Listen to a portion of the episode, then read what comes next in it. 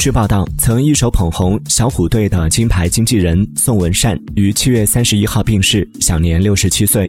宋文善入行近四十年，曾带过邓丽君、凤飞飞、刘文正、蔡琴、费玉清等艺人。宋文善近年来饱受疾病的困扰，因高血压、高血糖等问题，近几年前前后后进出过多次医院。